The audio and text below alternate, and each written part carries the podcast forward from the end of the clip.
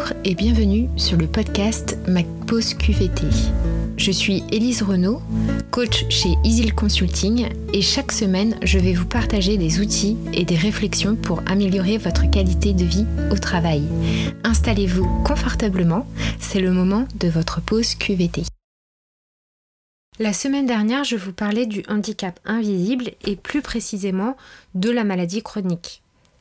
Comment l'inclure dans la phase de diagnostic de votre démarche QVT C'est ce que nous allons voir dans cet épisode.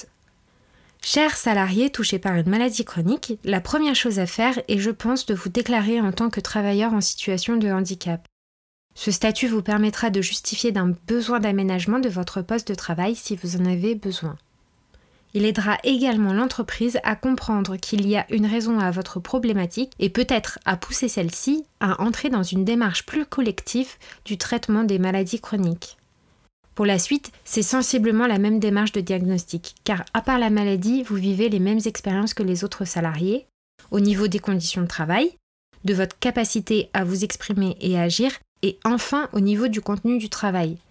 Vos besoins changeront peut-être, mais cela reste à voir. Je vous invite donc à écouter les épisodes précédents pour comprendre la méthodologie du diagnostic personnel avec le calcul du quotient du bien-être au travail.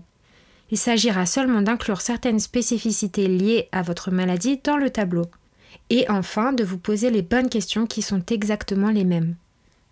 Si votre quotient est positif, sur quel élément vous pouvez agir pour améliorer votre qualité de vie au travail? Si votre quotient est négatif, quels sont les critères qui vous procurent le plus de mal-être dans votre travail? S'il s'agit de critères liés à l'entreprise, avez-vous la possibilité de les faire remonter à vos managers pour impulser un changement? Ou existe-t-il une entreprise qui pourrait mieux correspondre à vos critères de bien-être?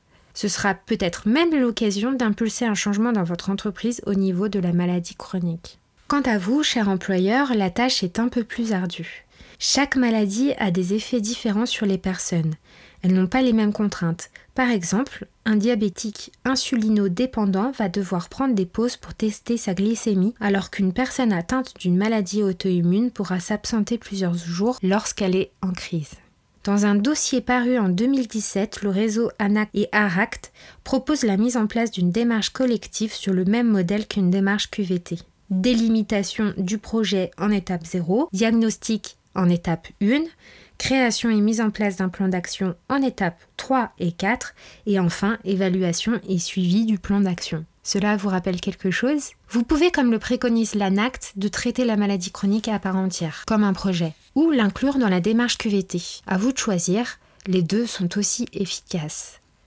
Ainsi, reprenons les étapes du diagnostic. Pour rappel, en première étape, je vous invitais à un recueil des données existantes. Vous pourrez inclure dans cette étape un recueil des données concernant le handicap invisible. Je vous invite tout d'abord à établir la liste des personnes que vous avez identifiées comme étant en difficulté, ensuite de recueillir les données concernant les actions menées comme les reclassements, les aménagements, etc., ainsi que d'identifier le circuit d'information sur les questions de santé. Ce type de données, comme je vous l'ai dit, peuvent rejoindre le point des données RH dans le cadre d'une démarche QVT.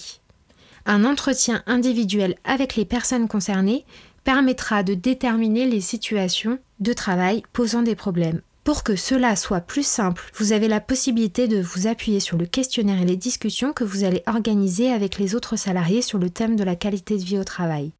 Vous pouvez assimiler cette étape à l'étape 2 du diagnostic qui est d'instaurer une discussion avec les salariés. Enfin, dans l'étape 3 de compilation des données, il sera intéressant de faire un compte-rendu de l'existant en termes de maladies chroniques. Aujourd'hui, je vous parle de maladies chroniques car c'est un pan du handicap en entreprise que je connais assez bien. Mais vous pouvez l'appliquer à tout handicap. Il s'agit juste d'avoir en tête que la maladie chronique, comme les autres handicaps, ont des particularités. Il s'agira donc de faire la part des choses au moment de votre diagnostic, surtout si vous souhaitez mettre en place une démarche collective du traitement du handicap et plus particulièrement des maladies chroniques.